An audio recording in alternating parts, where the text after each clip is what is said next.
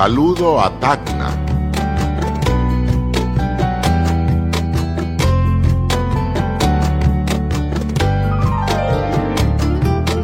No traigo un cantar de gesta que por dejarte feliz haga mucho más molesta tu cicatriz.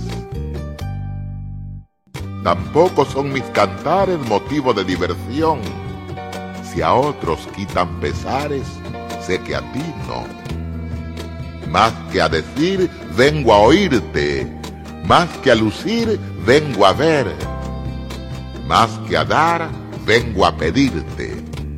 Vengo a aprender. Dejé la risa al cautiverio de mi ciudad frívola y magna. Me dije, negro, ponte serio si vas a Tacna. Y aquí me tienes, Tacna sola, solfeando tu soledad. Y aquí me tienes, Tacna chola, sombreando tu claridad. Por tu ardor épico y lírico, y por tu grandeza estoica, desde tu paseo cívico, te saludo, Tacna heroica. Tacna, baluarte del sur, cimiento de nuestra casa. Aquí no acaba el Perú, aquí comienza la patria.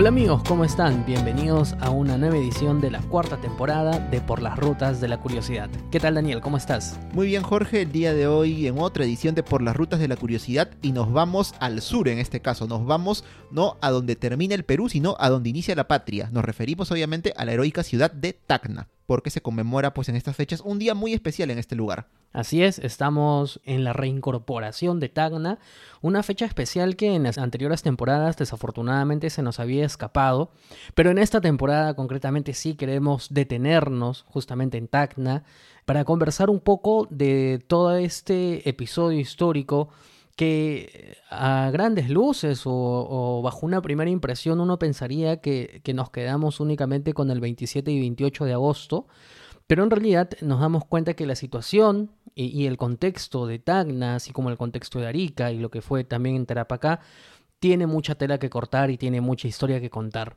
Así que hoy día, si bien vamos a, a, ir a paso ligero para ir repasando un poco la historia a grandes rasgos y que como todos los episodios de Por las Rutas sirvan de disparador para que ustedes con su curiosidad vayan y, y lean y visiten y busquen información y nos retroalimentan o nos corrijan, Así que si bien hoy día Mariana y Jocelyn no están con nosotros y estarán en la próxima semana en el, en el próximo episodio de Por las Rutas. Han viajado en el tiempo Iquique, sí, Iquique peruano han ido. sí, se han, se han extraviado por ahí, por ahí, por esos lares y no, no han podido regresar. Pero bueno, hoy día vamos a hacer el recorrido prometido referido a la reincorporación de Tacna. Y entonces hablarán de Leonardo da Vinci y recordarán que lo fui todo. Aquí está Don Francesco, ¿Qué tal el retrato de su Adona, Mona Lisa? Fabuloso, Leonardo. Bueno, ¿cuánto te debo? ¿Tienes cambio de mil? Uy, más qué problema. No traje sencillo. Uy, ¿y ahora? Ya sé, ya pele a mis amigos de Por las Rutas de la Curiosidad.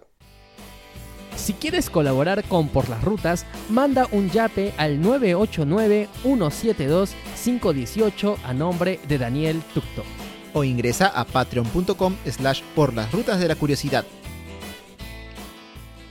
Bueno, como bien sabemos, entre los años 1879 y 1883 u 84, dependiendo de, del ítem concreto que elijamos, estamos ante la Guerra del Pacífico, una guerra del Pacífico que como ya lo hemos comentado en el podcast y como Dani, muchos de nosotros lo hemos estudiado en el colegio, fue una guerra bastante traumática, eh, por las decisiones que se tomaron, por las consecuencias que tuvo, por la ocupación del suelo peruano y también porque en esta guerra perdimos territorio y perdimos territorio concretamente referido a Tarapacá, Arica y Tacna. Así es, provincias, ciudades, en este caso departamento, porque Tarapacá era un departamento ya para ese tiempo que nos duró un año nada más, porque un año antes de la guerra fue que se creó el departamento de Tarapacá, que antes fue una provincia, y bueno, solo nos duró ese tiempo porque luego quedó en manos de Chile. Pero claro, como mencionas, el conflicto se termina oficialmente con el Tratado de Ancón, que se da el 20 de octubre de 1883, y en el que en efecto se otorga el departamento de Tarapacá a perpetuidad a Chile, es lo que se indica en el tercer eh, inciso o cláusula bueno de este tratado, que es entiendo el más importante del mismo. Y claro, ahí se indica también de que qué pasa con Tacna y Arica, que estas regiones pasan a poder de Chile por un plazo de 10 años, tras los cuales se haría un plebiscito o consulta popular para ver al lado de qué país o para en qué país se quiere quedar pues las personas que viven ahí.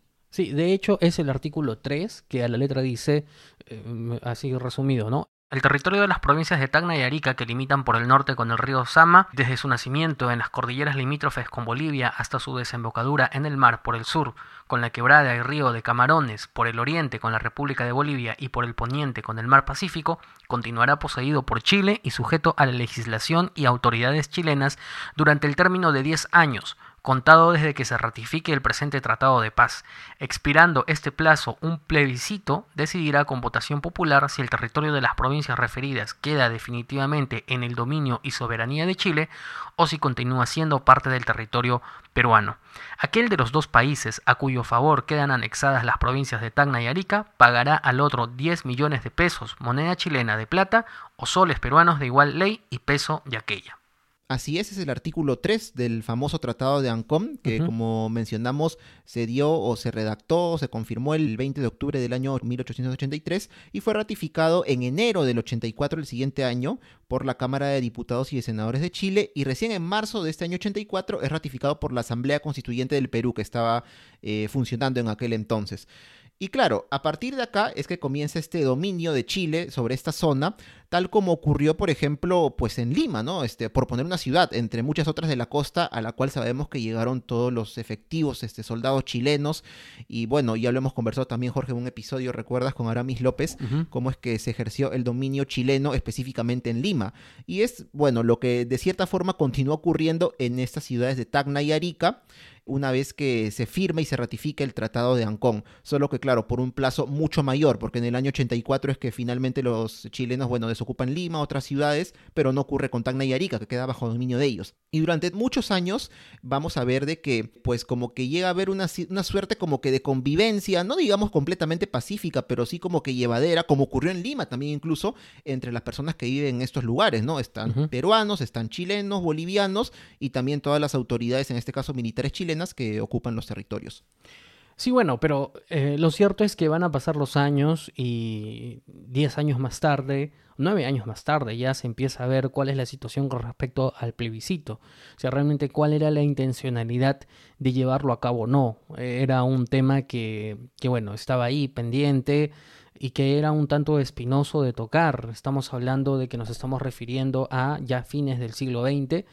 Y lo cierto es que de parte de las autoridades chilenas no es que hubo mucha intencionalidad justamente de poder llevar a cabo este plebiscito y los esfuerzos que en su momento empezaron a realizarse con la intención de que efectivamente Chile pueda eh, realizar esto, eh, al final no llegaron a buen puerto. Y lo que pasaba era de que con el transcurso de los años esta situación se volvía un poco más peliaguda.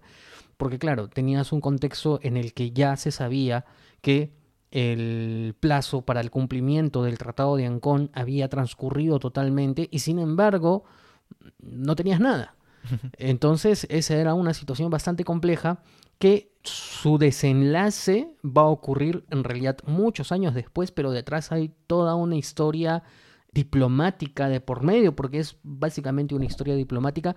Y bueno, antes de un poco ir con esta historia que la vamos a ir tocando en realidad a grandes rasgos, hay un hecho que hasta el día de hoy se sigue produciendo, Daniel, que es una costumbre centenaria ya, que es justamente la procesión de la bandera. Y quiero detenerme aquí un poquito para que tú nos cuentes un poco justamente sobre la procesión de la bandera, porque un poco que estos esfuerzos diplomáticos van a ser en realidad con posterioridad al inicio de esta tradición.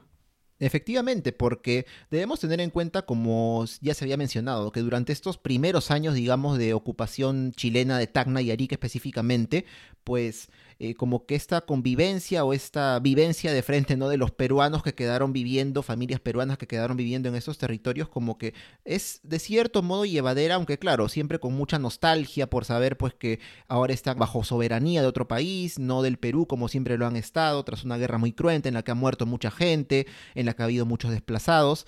Pero de todas maneras vamos a ver que durante estos primeros años, como hemos dicho, ¿no? Por ejemplo, el tema de las fiestas patrias, nuestro 28 de julio que hasta ahora celebramos, era una fiesta que se vivía con mucho fervor también en Tacna y en Arica por parte de los peruanos y no había ninguna, Claro. ninguna objeción, ¿no? Por parte de los efectivos chilenos que custodiaban el orden, ¿no? Se comenta que igual por ahí a veces el, el fervor patriótico, pues no hacía que le gritaras un ¡Viva el Perú! al soldado chileno y el soldado chileno como que te decía, oye, para atrás, ¿no? Ya basta, ¿no? Y habían pequeñas escaramuzas, pero de todas maneras, ¿no? Podemos ver que el fervor patriótico estaba ahí y no era aminorado de alguna forma por las autoridades que eran chilenas en este caso. Pero claro, para ya inicios del siglo XX, ya para años 1900, 1901, es que las autoridades chilenas, claro, se dan cuenta, ¿no? Y no solo ellos, sino incluso medios de prensa en Santiago, en otras ciudades que dicen, han pasado, es cierto, más de 10 años del supuesto plebiscito, ya estamos casi 15 años con el poder de ese territorio, pero ¿qué? ¿Acaso los habitantes se sienten chilenos? ¿La población se siente chilena? Para nada, ellos quieren al Perú, se mantienen leales al Perú y ellos dicen en Chile, nosotros no hemos hecho nada por chilenizar este lugar. ¿Qué, nos, qué, es, qué, qué esperamos? ¿no? En cualquier momento ellos de alguna manera pueden volver a pasar a ser parte del Perú. Y claro, ya para este tiempo las autoridades chilenas, como decimos acá, como que se ponen mosca, ¿no? Aunque un poco en el mal sentido. Desafortunadamente. Sí, desafortunadamente porque empiezan a prohibir, por ejemplo, que ya los peruanos que sigan sus símbolos patrios, ¿no? La bandera, la fiesta del 28 de julio, etcétera, ¿no? El himno, no sé.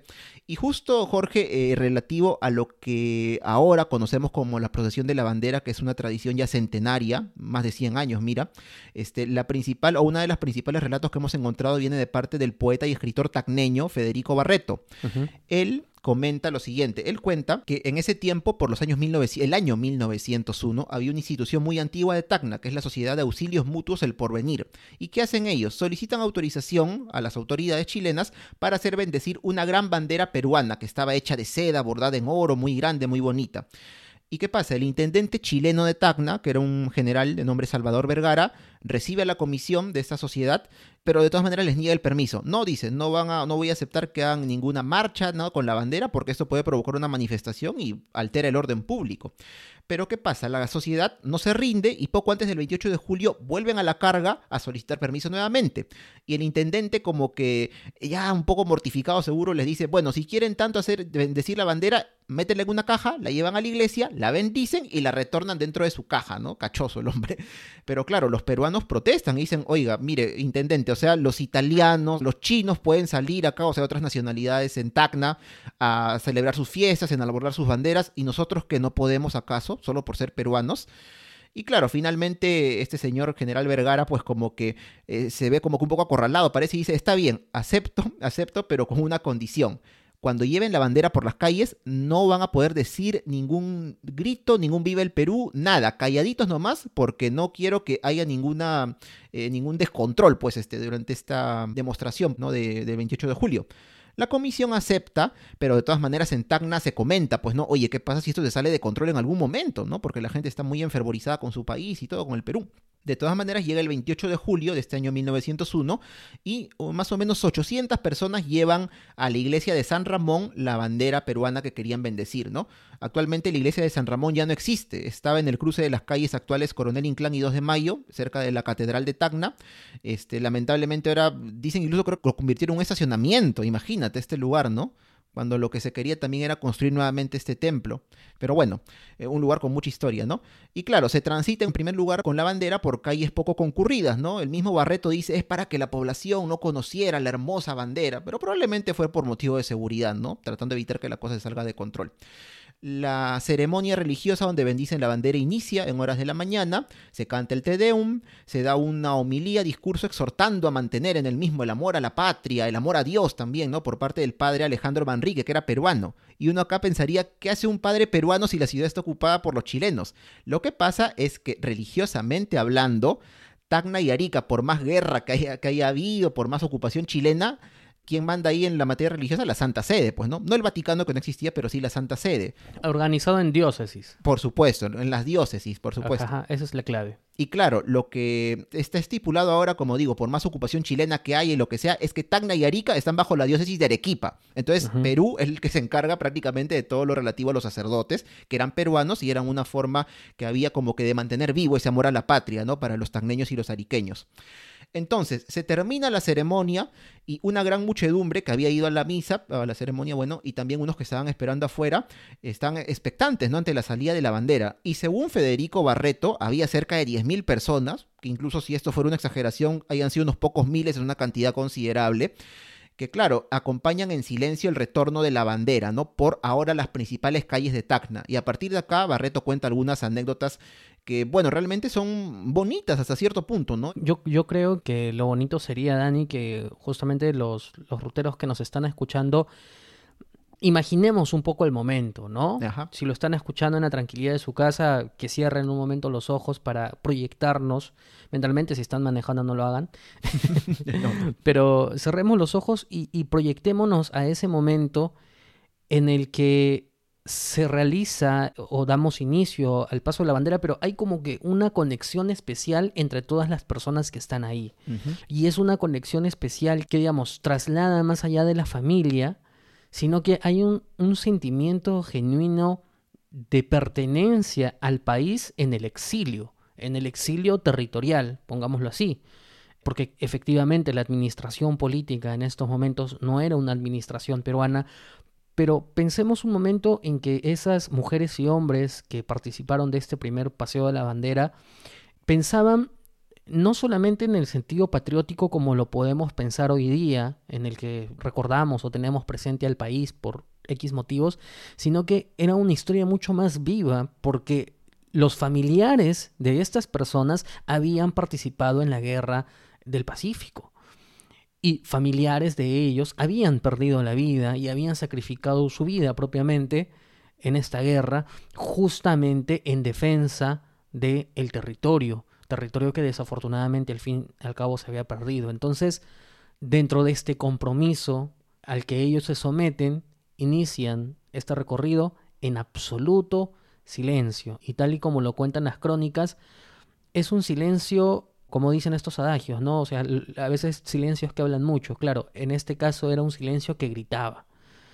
Que gritaba y que exhortaba definitivamente de una forma muy, muy, pero muy profunda a todos quienes estaban ahí, que dentro de sus corazones querían seguir manteniéndose en el territorio peruano y que esperaban y anhelaban de que en algún momento eso se realizase, aunque seguramente en estos momentos no era un horizonte muy prometedor lo que se tenía. Así que bueno, yo creo que esa es una forma muy bonita, Daniel Ruteros, de conectar justamente con este momento para comprender la trascendencia histórica, espiritual que tuvo esto y por qué esta tradición sigue realizándose y que si en algún momento tenemos la suerte y ustedes ruteros, porque hay además ruteros que nos escuchan en Tacna, este es un episodio que en su momento también nos lo pidieron, así que bueno, qué bonito que puedan vivirse todavía estos momentos. Sin duda, un momento muy emotivo el que se debe vivir, el que según también, bueno, nos han contado porque no hemos tenido la suerte de estar en la procesión de la bandera que se realiza hasta el día de hoy en Tacna, pero en el que se ve, pues, ¿no? Como este amor a la patria que, eh, como tú dices, ¿no? Me imagino que se vivió, si se vive y se vivió en su momento de una forma tan distinta, ¿no? Al saber que estás en un lugar en el que has nacido, en el que nacieron tus padres, has desarrollado tu vida y que de cierto modo de un momento a otro ahora pertenezca a otro país, por más guerra que haya habido, pues es algo que realmente debe marcar a la gente, ¿no? Y sobre todo a estas personas que vivieron en esta, en esta etapa tan difícil, tan difícil, ¿no? De, esta, de estas regiones que fueron, o que son Tacna y también Arica, que, bueno, tuvieron suertes distintas, como vamos a ver. Y bueno, si también los ruteros, las ruteras quieren quizá leer un poquito más detallado acerca de este de ese suceso narrado por Federico Barreto, ahí lo estamos dejando también en las referencias, la crónica en la que se cuenta con más detalle todo lo que el poeta tacneño vio, vio durante esta etapa. Y sobre Barreto, Jorge, te comentaré rapidito que bueno, él murió en París unos meses después de que Tacna regresó al Perú. Me pregunto si es que habrá logrado saber en efecto de, de la reincorporación de Tacna, ¿no? Porque en ese tiempo las noticias no volaban tan rápido. Probablemente sí, probablemente sí, y esperemos que así sea. Y bueno, la historia, luego de esta primera procesión de la bandera, la historia de Tacna y también de Arica, que vamos a hablar un poco de ella, continuó, continuó todavía durante algunos años y en el siguiente bloque vamos a ver cómo se avisoraba el panorama de la ocupación chilena en estas dos ciudades y en las localidades circundantes a inicios del siglo XX. Si te gusta nuestro podcast y te gusta recorrer junto a nosotros por las rutas de la curiosidad, te invitamos a apoyarnos en nuestro Patreon Patreon es una plataforma que permite colaborar directamente con productores y artistas. En nuestro caso, nos ayudará a seguir generando contenido histórico y cultural. Puedes encontrarnos en patreon.com slash por las rutas de la curiosidad. Bueno, ya estamos inmersos en el siglo XX y en el siglo XX lo que tenemos es, como ya lo habías comentado Dani en, en el bloque anterior, tenemos una campaña de chilenización que es una campaña vigente y hasta cierto punto agresiva. Porque claro, por un lado estaban las distintas iniciativas diplomáticas que fueron naciendo y que en muchos casos fue dilatando la solución real a cuál iba a ser el problema y la, solución una vez más del destino de, de Tacna y Arica. Pero lo que tenemos por el otro lado es que Chile ya se estaba preparando justamente ante un probable plebiscito que en algún momento habría que tener que darse, ¿no? Porque claro, a nivel internacional, y si bien en los primeros años del siglo XX quizás no se veía con tanta fuerza, pero conforme el esfuerzo diplomático se va haciendo más fuerte y aún más después de la Primera Guerra Mundial, cuando ya Estados Unidos entiende e interioriza este papel protagónico como potencia mundial que va a tener de aquí en adelante y que establece algunos principios rectores en los que básicamente ellos van a ser pues los los papis, ¿no?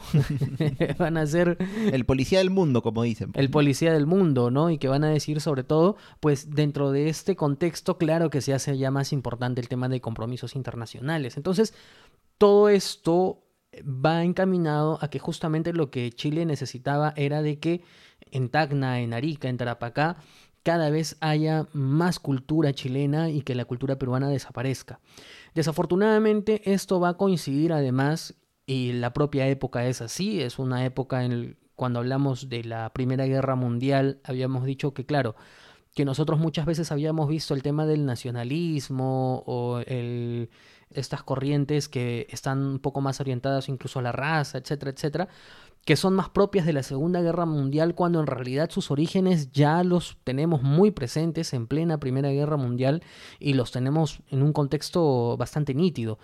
En Chile pasa que nacen estas especies de ligas patrióticas que son grupos reaccionarios que lo que hacen es justamente atentar contra la vida de los peruanos, porque lo que encontramos aquí, y es una de las cuestiones que también queríamos tocar y que nos da mucha pena, Daniel, es justamente que en esta época encontramos desafortunadamente muchas víctimas, mujeres, hombres, niños, que pierden la vida en base a agresiones que sufren por su calidad de peruanos. Y tan es así que muchos de ellos poco a poco van a tener que ir saliendo de estas ciudades justamente por temor a represalias. Y hay un caso en concreto que va a pasar algunos años después con, con este esfuerzo del plebiscito, pero bueno, es más o menos lo que nos encontramos. Claro, en aquellos años, como hemos visto, bueno, eh, recuerdo en una de las fuentes que hemos leído, eh, creo que lo comparan un poco con esta corriente, ¿no? Que sale, que es el, romanticismo, que muy a grosso modo, ¿no? Viene después de todo lo que es la razón, la ilustración, como que exacerba no solo estos sentimientos que uno diría que es romántico el amor, no, sino el amor también a la patria, a la tierra, en fin. Y claro, en este contexto ya un poco posterior, porque estamos hablando ya del siglo XX, ¿no? Cuando ya está el auge de los nacionalismos, probablemente más en otros eh, continentes como en Europa, pero también, claro, ocurre en este caso en Chile, también en Argentina, que se forman estas ligas patrióticas que tienen un, un carácter como que protofascista, pues, ¿no? Incluso algunas de ellas como que en Chile, mejor dicho, ya para la década del 20 van a terminar disolviéndose, pero alineándose con partidos abiertamente fascistas, eh, que los hubo en estos países, los hubo en el Perú también. Por supuesto. Y bueno, ya todo ese, eso ese auge va a llegar a su máximo límite ya durante la época de la Segunda Guerra Mundial. Pero claro, como dice, son grupos reaccionarios, agresivos, que van al choque, que sirven como fuerza de choque también para otros, en fin, partidos políticos, sociedades que no quieren como que verse inmiscuidos en actos violentos, pero claro, van con ellos, que sin ningún problema, ellos pues este, armados, este, como se dice, ¿no? No solo de quizá armas de fuego, sino también de palos, en fin, ¿no? También van justamente a atacar a personas solo por el hecho de que, de que son peruanos, ¿no? Y es algo que realmente pues da, da bastante pena contar, como dices, por la cantidad de víctimas que hubo, solo por el hecho de, de tener una nacionalidad que no era la chilena, ¿no? Y claro, todo esto se da dentro de este contexto de la campaña de chilenización, ¿no? Que digamos que va en paralelo con la campaña chilena en sí para el plebiscito, que ya pues este a lo largo del siglo XX, ya adentrándonos en la década del 10, del 20 propiamente dicho también, empieza a realizar pues el gobierno chileno, ¿no? Para poder justamente encontrar alguna manera de ganar ese plebiscito y de alguna manera también los habitantes de Tacna y Arica pues logren pasarse al bando de ellos, ¿no? Favorablemente a, a sus intereses. Y claro, dentro de estas sociedades de las que se habla, ligas patrióticas, en fin, que hubo varias, se habla, por ejemplo, de los llamados mazorqueros, ¿no?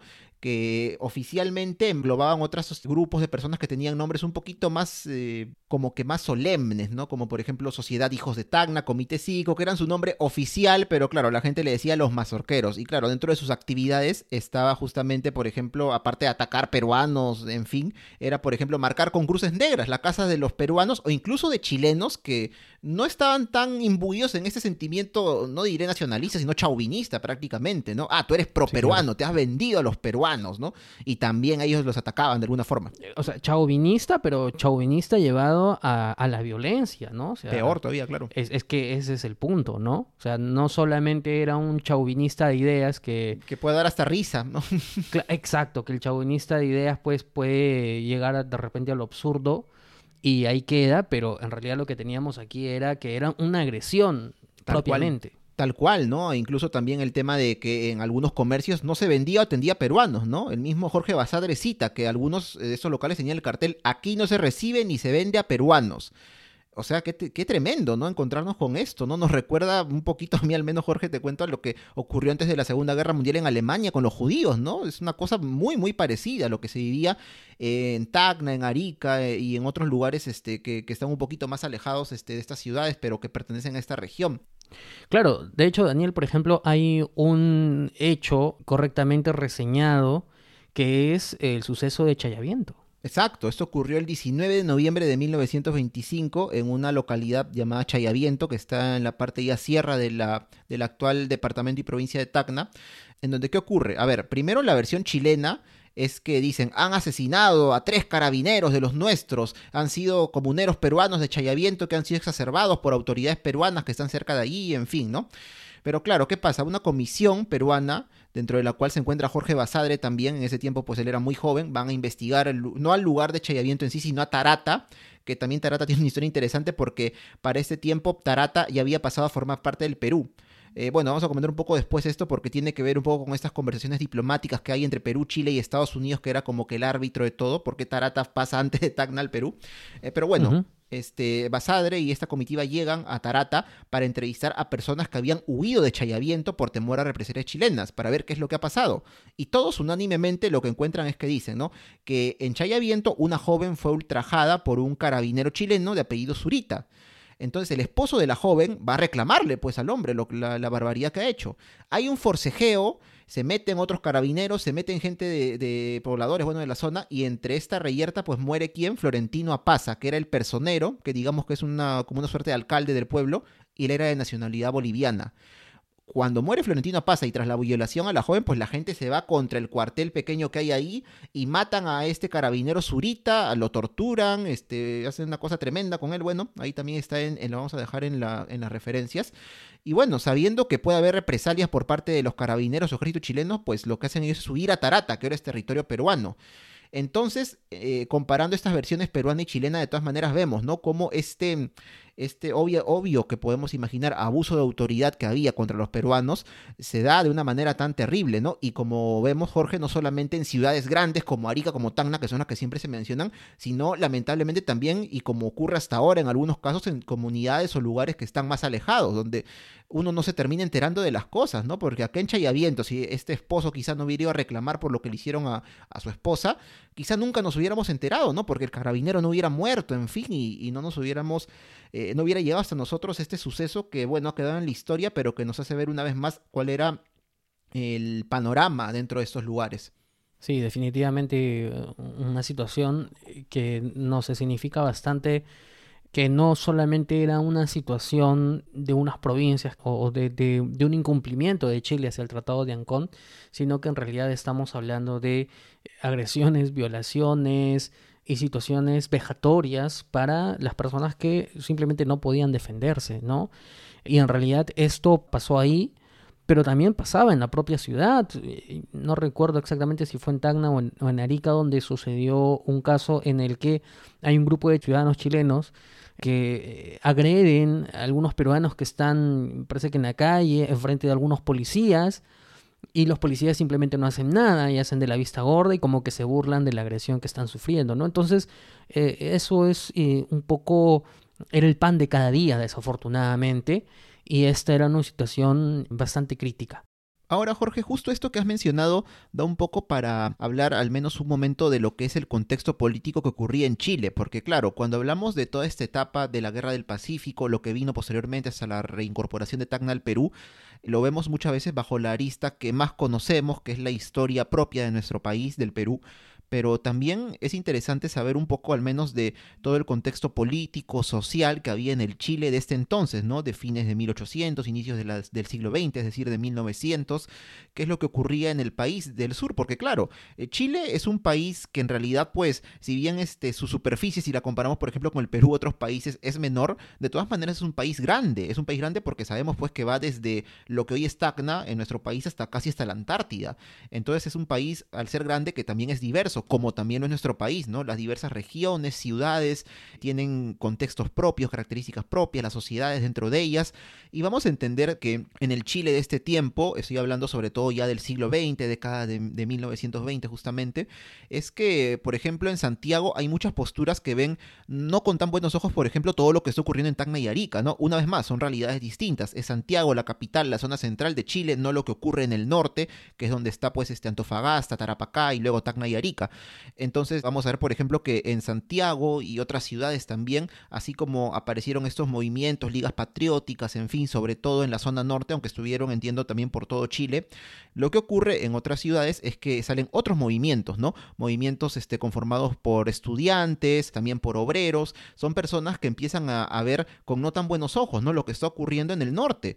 Y claro, acá hay temas muy interesantes que ya el tiempo no nos va a dar para tocarlos, ¿no? Pero está entre ellos, por ejemplo, lo que en Chile llaman la guerra de Don Ladislao. Don Ladislao Errázuriz era el ministro de guerra de aquel entonces y en un contexto de elecciones en Chile, la política de este país, pues este, en el que estaban enfrentados liberales con conservadores. Parece que por ahí hay un viso de que el candidato liberal va a ganar, los conservadores que están en el poder como que se ponen un poco saltones al respecto y entonces se quiere hacer como una pantomima de que no, que el Perú y Bolivia quieren recuperar su territorio, tenemos que ir a la guerra y mandan al ejército que está en Santiago, en la capital, lo mandan al norte. Mucha gente empieza a ver con suspicacia esto porque dicen, oye, esto es mentira, esto no es así. Y al mismo tiempo estos grupos reaccionarios, otros grupos conservadores, cómo responden a estas personas que no se creen esto de que en efecto Perú y Bolivia supuestamente quieren recuperar su territorio, ellos lo toman como que, ah, tú estás entonces de acuerdo con Bolivia y con Perú, te estás vendiendo a ellos, ¿no?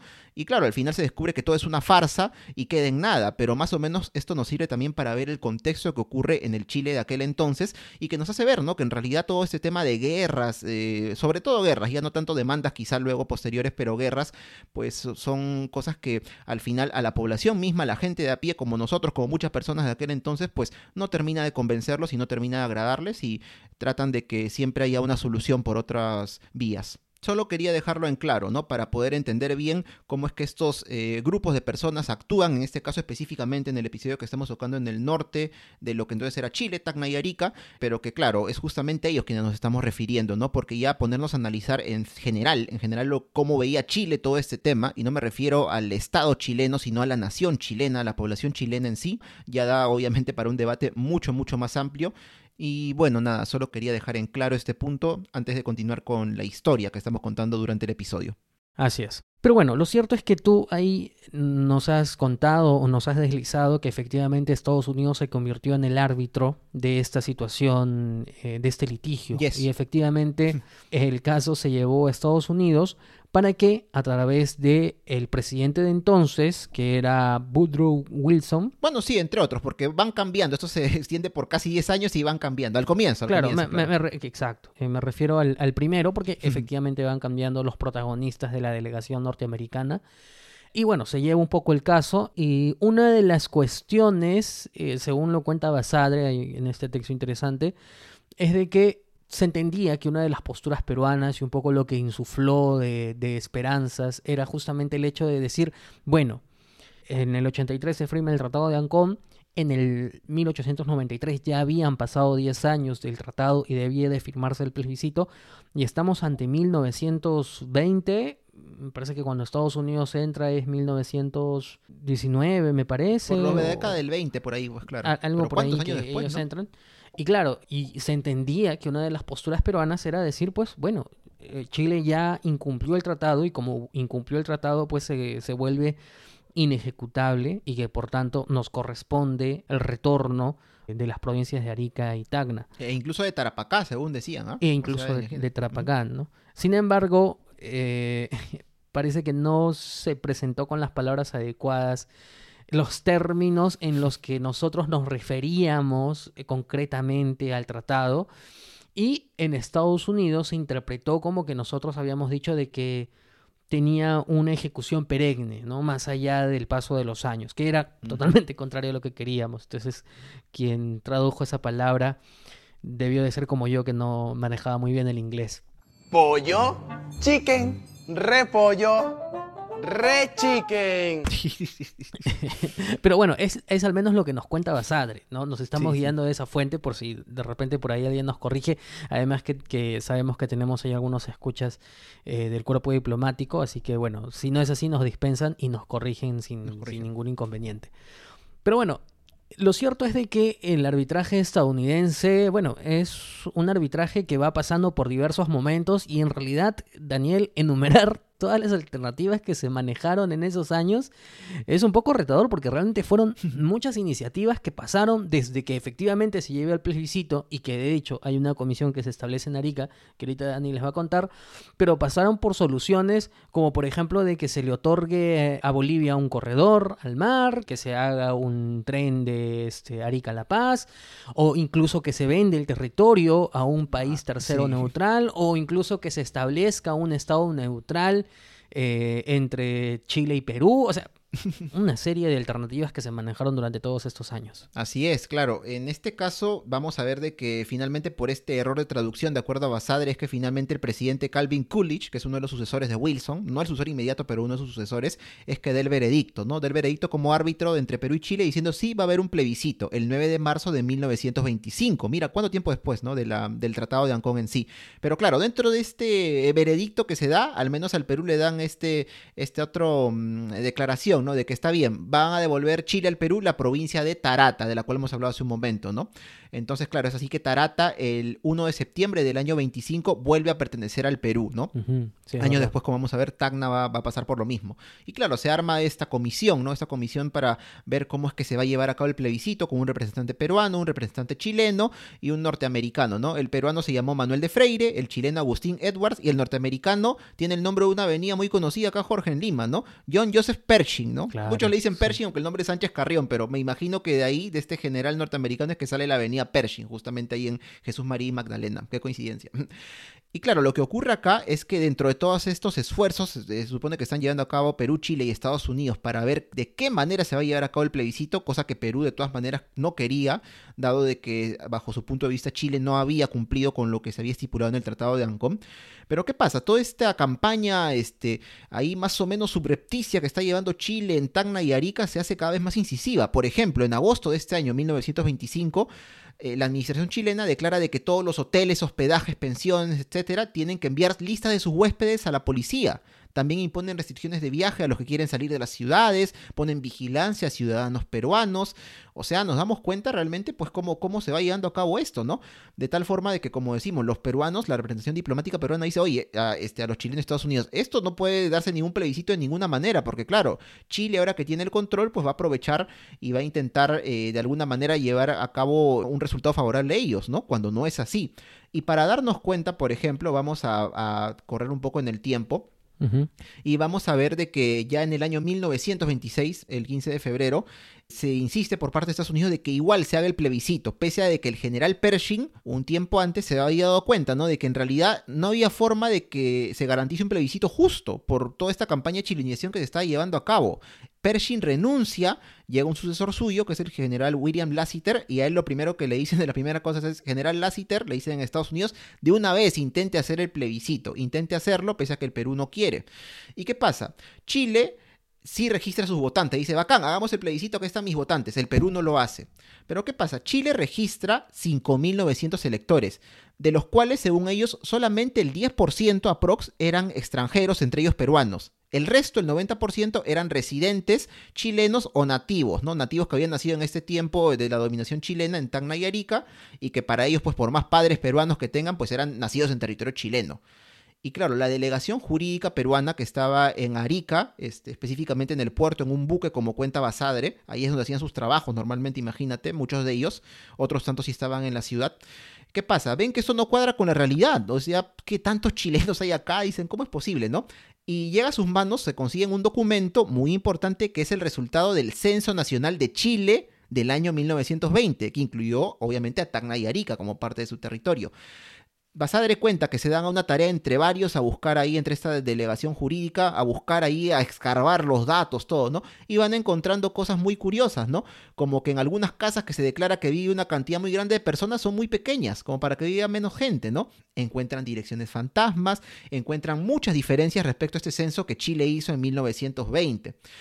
Pero de todas maneras, pues en Estados Unidos como que de todas maneras seguían presionando para que se haga este plebiscito.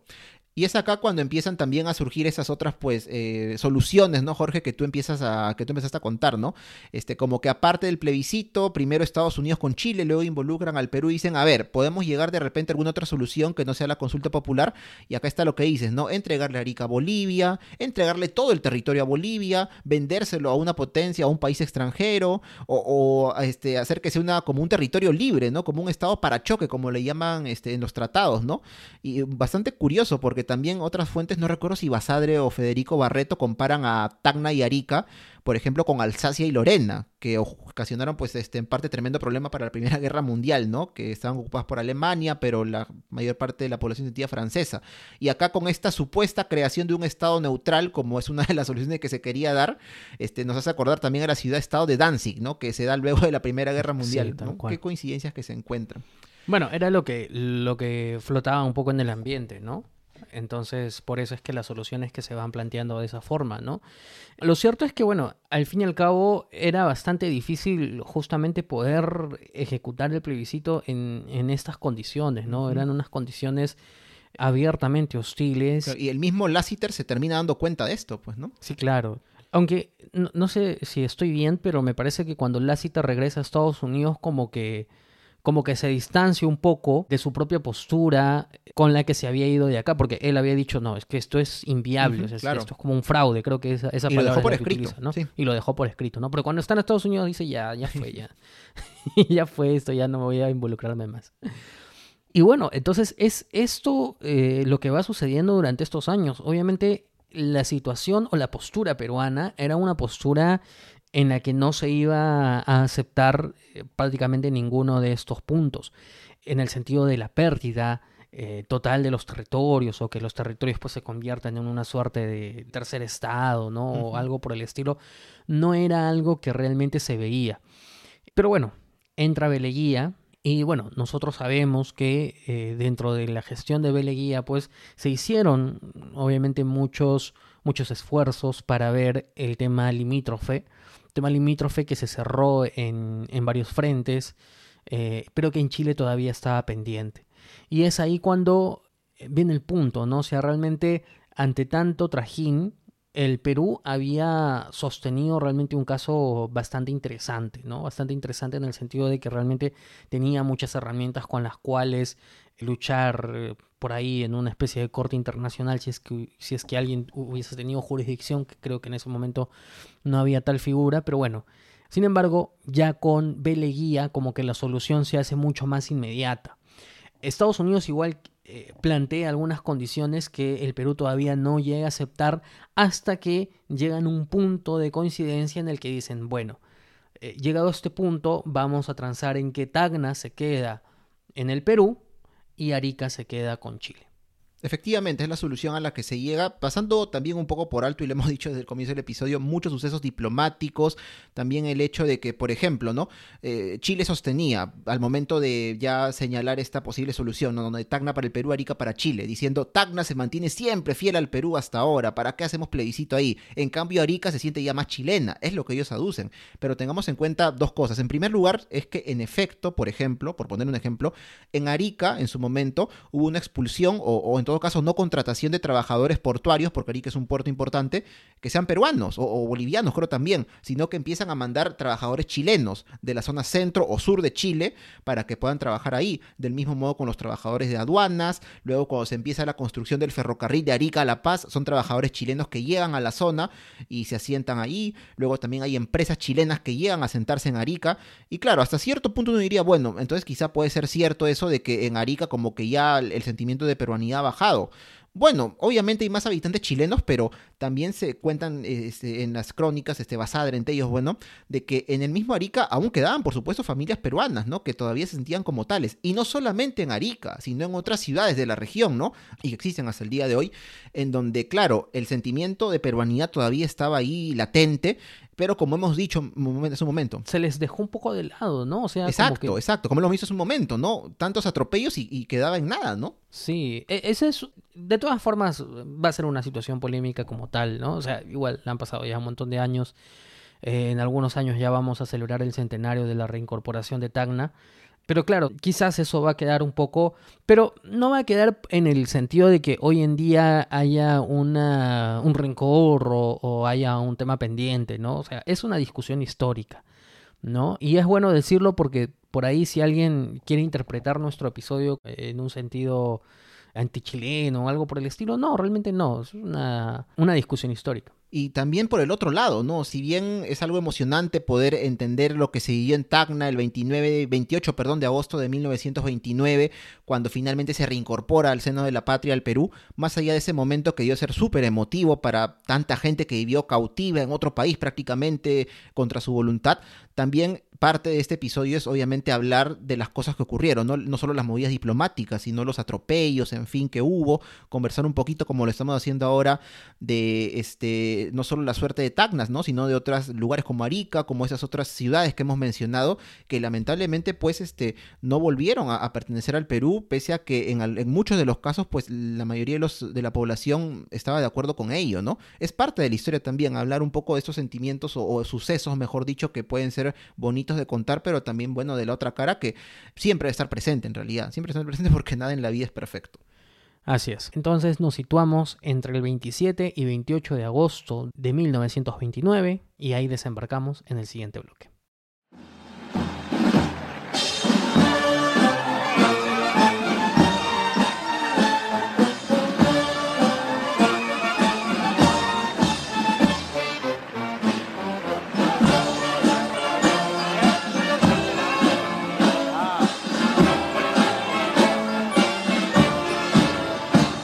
Para comprender la magnitud de lo ocurrido en los días 27 y 28 de agosto de 1929, Jorge, habría que entender que en la designación final de decir que Tacna pasa al poder del Perú y Arica se mantiene en poder de Chile se da mediante la firma del Tratado de Lima, la cual se da el 3 de junio del año 1929 929 y dentro de la cual se incluye también de que en efecto Chile al quedarse con Arica se debe comprometer a pagar al Perú una indemnización de 6 millones de dólares estadounidenses. Y además eh, se designan pues los límites actuales que tenemos con el hermano país de Chile, pero también lo que se indica es que, a ver, eh, por ejemplo, si nosotros buscamos, Jorge, te cuento, en, en internet, ENAPU, que es la empresa nacional de puertos, ENAPU Perú Arica, vamos a encontrar de que en Arica hay un muelle peruano, un muelle que Claro. funciona para el Perú, ¿no? Y esto fue parte justamente del Tratado de Lima.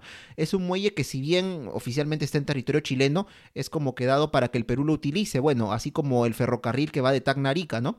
Que claro, en su momento entiendo que transportaba también personas, pero actualmente me imagino que no, no será pues mercancías, quizá estas cosas. Y claro, un poquito este tratado también se ve acá, este, que si bien en el gobierno de Leguía, como sabemos, hizo este esfuerzo de una manera u otra de poder ratificar finalmente las fronteras con los países vecinos, también es criticado, ¿no? Es criticado acá al decir, bueno, prácticamente le dicen, has vendido Arica por 6 millones de dólares, ¿no? ¿Qué significa esto? Has vendido parte de nuestro territorio, en fin, ¿no? Como muchas cosas, ¿no? Tiene sus detractores y bueno, dentro de todo vamos a encontrar tanto a favor y en contra de lo que ocurrió este tratado de Lima, pues algunas razones que tienen cierto asidero, ¿no? Pero el hecho es que este tratado se firma este 3 de junio de 1929. Otro de los puntos que se establecía además era de que si... ¿Por qué? Porque obviamente Bolivia tenía las pretensiones de salir al mar, que de hecho hasta el día de hoy las, las mantiene, y que es un tema que, bueno, no se ha tocado. Pero uno de los aspectos que se planteaba era que en la medida de que uno de los países quisiera ceder territorio a otro país tercero, tenía que primero consultárselo a, Chile o a Perú, dependiendo de cuál sea la fórmula de la cuestión. Entonces es un tema, mm, uno de los temas interesantes que se planteaba, se planteaba también de que no podía ponerse artillería, por ejemplo, en el morro de Arica, o sea, este, se desmilitarizaba o algo parecido. Está bien, está Pero bueno, según Basadre esto nunca se cumplió.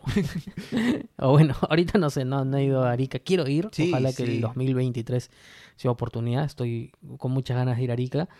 Pero bueno, ya nos vamos a situar, Dani, el 27 de agosto. El 27 de agosto en la tarde de 1829, pues la delegación peruana va a llegar a bordo del vapor Mantaro y va a desembarcar en Arica. Qué ironía, ¿no? Sí, claro. Y luego ya se desplazan hasta Tacna. Y en Tacna es un hervidero de emociones. Porque una de las cosas que se cuentan era de que la ciudad estaba absolutamente embanderada. Absolutamente embanderada, obviamente con el pabellón nacional. Y que de hecho la tela se había acabado. Ah, En claro. Tacna sí. ya no se encontraba tela para poder hacer más banderas.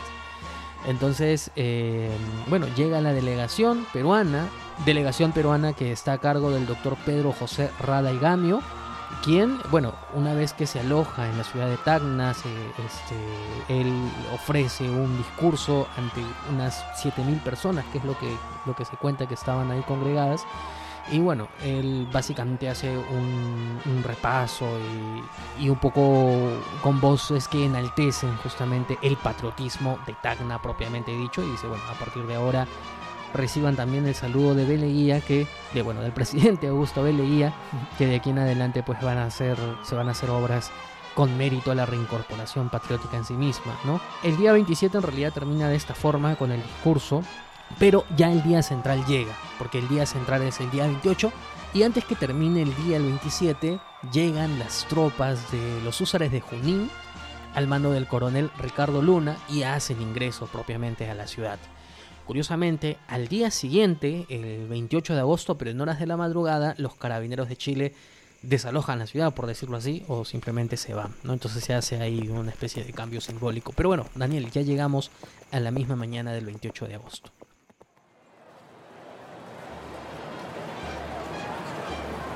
Efectivamente, para el 28 de agosto de 1929, luego de este intercambio simbólico ¿no? entre las fuerzas o autoridades eh, peruanas y chilenas, ¿no? los usuarios de Junín y los carabineros que se terminan retirando de Tacna, es que ya se sabe, se sabe de que este día 28 de agosto es el momento en el que Tacna va a reincorporarse al seno de la patria.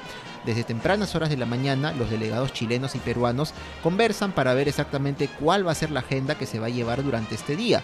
Y claro, como has mencionado Jorge, las personas están pues en todas partes, ¿no? En el paseo cívico, que es la plaza o parque principal de Tacna, ahí que yo sepa, hasta donde se dice y me corrigen sería bueno, no hay plaza de armas, sino este paseo cívico. Y este se encuentran no solo las personas que viven en esta ciudad, vienen gente de lugares un poco más lejanos, ¿no? Como Candarave, Tarata, y también lugares que en ese momento eran lejanos, como Pocoyay, como Pachía, como Piedra Blanca, pero que actualmente la ciudad de Tacna ha crecido tanto como otras en el Perú que pertenecen al área metropolitana de esta ciudad, ¿no? Todos ahí con el sentimiento a flor de piel de saber que están a punto de integrarse nuevamente al seno de la patria. Entonces, en horas de la tarde, en las primeras horas de la tarde, las delegaciones peruana y chilena entran a un lugar que es la Casa Jurídica para finalmente firmar el acta de entrega de Tacna al Perú. La gente espera afuera pacientemente hasta que finalmente las delegaciones salen y claro, aquí empieza realmente pues la celebración en sí, porque el acto principal iba a ser el izamiento de nuestra bandera del pabellón nacional en una casa que iba a ser la casa de la prefectura de Tacna. Eh, pero ¿qué pasa? hay un inconveniente, no se puede izar el pabellón en este lugar y bueno, al darse cuenta del inconveniente, pues un joven llamado Edgar Emson, tacneño, ¿qué hace? Coge la bandera, según cuentan las crónicas, y empieza a trepar por donde? Por la torre de la catedral. La gente lo mira y sabe que lo que él quiere hacer, lo que Emson quiere hacer es justamente llegar a la torre, a la cima de la torre para colocar allí la bandera peruana, lo alientan, lo aplauden, vamos, tú puedes, le dicen, ¿no? y justamente Edgar Emson llega a la cima de la torre, despliega el pabellón nacional y claro, es aquí cuando empieza pues el aplauso interminable, cuando empieza eh, la algarabía, me imagino, no sería descabellado pensar que hasta las lágrimas de algunas personas, ¿no? De ver que finalmente pues Tacna se ha reincorporado al seno peruano, que es algo que ansiaban pues ya a estas alturas prácticamente dos generaciones, ¿no? Habían pasado casi 50 años desde la Guerra del Pacífico, pero el sentimiento, el amor por el Perú, el patriotismo estaba, como vemos, incólume en este momento en la ciudad de Tacna. Y claro, ¿no? A partir de acá se toca el himno nacional, empiezan las celebraciones, música, una fiesta, como debió serlo, ¿no? Y bueno, realmente, así como lo mencionamos Jorge, creo, hace un momento en el bloque anterior, si bien toda esta historia, el contexto que atañe a la reincorporación de Tacna, más allá de la celebración en sí, que es la que estamos narrando en este momento, todo lo que vino 50 años antes, las penurias, los sufrimientos que vivieron tantas personas en diversas ciudades del departamento de Tacna, de la provincia de Arica, pues realmente también en este momento, que es la reincorporación en sí de Tacna, también, ¿no? Como que de alguna manera imaginarnos y saber los satisfechos que debían sentirse esas personas, pues, ¿no? Que también seguramente sufrieron muchísimo durante todo este tiempo, ellos, sus familiares, sus ancestros, pero que finalmente ahora están viviendo lo que tanto ansiaban, que es la reincorporación de Tacna a lo que ellos llaman la patria, que es el Perú. Así es, así que bueno, realmente si una vez más hacemos uso del ejercicio de la imaginación, qué momento, qué momento eh, de verdad para vivirlo aquel 28 de agosto de 1929. Estamos a pocos años del centenario, estamos a siete años del centenario. Y realmente qué bonito que nunca se perdió esta intención de ser peruanos, ¿no? Este sentimiento de ser peruanos, estas ganas, este, este arraigo, esta identidad. Muchas veces nosotros, y lo hemos dicho nosotros también en el podcast, a veces hablamos de la identidad peruana y lo difícil que que es forjarla teniendo un país tan diverso y que en realidad es un país de varias identidades y que quizás sea un error eh, quedarnos solamente con esta, esta suerte identitaria única. Pero un poco más allá de eso, tenemos a una Tacna que, bueno, realmente su historia conmueve, enorgullece y siempre debemos de recordarla porque es parte de nuestra historia y dentro de esta historia es parte de la historia bonita, ¿no? Es parte de la historia bonita, la historia que, siempre queremos recordar y que siempre queremos contar. Obviamente que cada una de las ciudades, provincias, departamentos de nuestro país tiene ciertas peculiaridades con la historia. Cada, cada lugar en el que hemos vivido tiene su propia historia.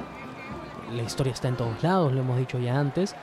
Y dentro de estas particularidades, pues efectivamente Tacna tiene esta cuota muy importante que es bonito recordarla y que felizmente el podcast nos permite eh, hablar hoy de Tacna. Así que desde por las rutas les enviamos un inmenso abrazo a las tagneñas y tagneños que nos escuchan y de repente algunos de ellos que descubren el podcast a partir de este episodio y les decimos con mucho cariño pues feliz día, feliz día porque más allá del aniversario de la creación política, que es una fecha de inicio, una partida de nacimiento, en realidad estas fechas son las que quedan absolutamente grabadas en, en la memoria histórica de un país. Así que bueno, feliz día Tacna y Daniel, yo creo que con ello estamos llegando al final de este episodio. Así es, no sin antes prometer que, bueno, no podemos decir el próximo año, Jorge, pero sí, yo te lo he dicho antes fuera de micrófonos, mucho antes de pensar hacer este episodio, pero algún día quiero estar y seguro tú también, creo, después de ahora, en esta procesión de la bandera que se hace en Tacna, ¿no? Realmente debe ser increíble Totalmente. vivirlo, pero bueno, y algo que no vamos a poder hacer, que es vivirlo en el momento que habrá sido, como dices, ¿no? Hace ya casi 100 años, qué increíble momento realmente, qué increíble momento tan emotivo.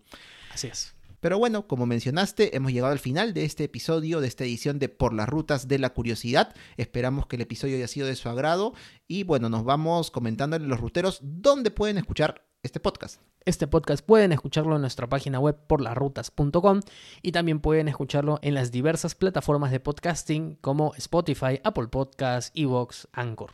También pueden encontrarnos en nuestras redes sociales. Nos encuentran en Facebook e Instagram como Por las Rutas de la Curiosidad, en Twitter como arroba por las rutas 1, en YouTube también estamos como Por las Rutas de la Curiosidad y a nosotros nos encuentran en nuestras cuentas personales. A mí me encuentran en Twitter como Daniel Tucto, en el arroba da transporter guion abajo y a ti Jorge. A mí me encuentran en Twitter como arroba jcoco2515. Y bueno, con esto ya llegamos ahora sí al final de este episodio y prometemos reencontrarnos la próxima semana con un nuevo episodio de Por las Rutas de la Curiosidad. Así que hasta entonces. Hasta entonces, chau.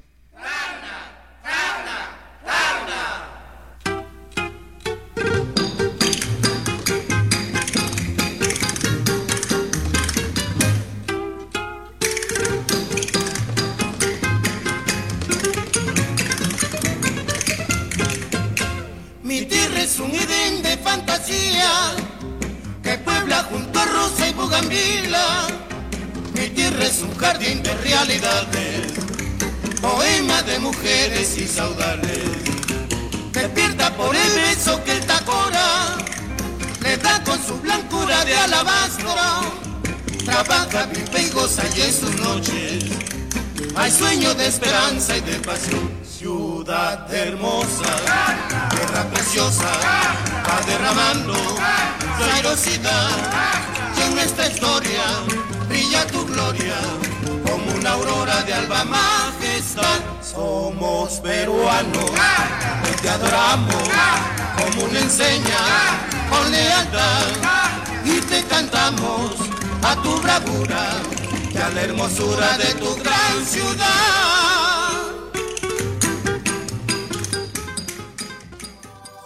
Este podcast es producido por El Taller de la Curiosidad.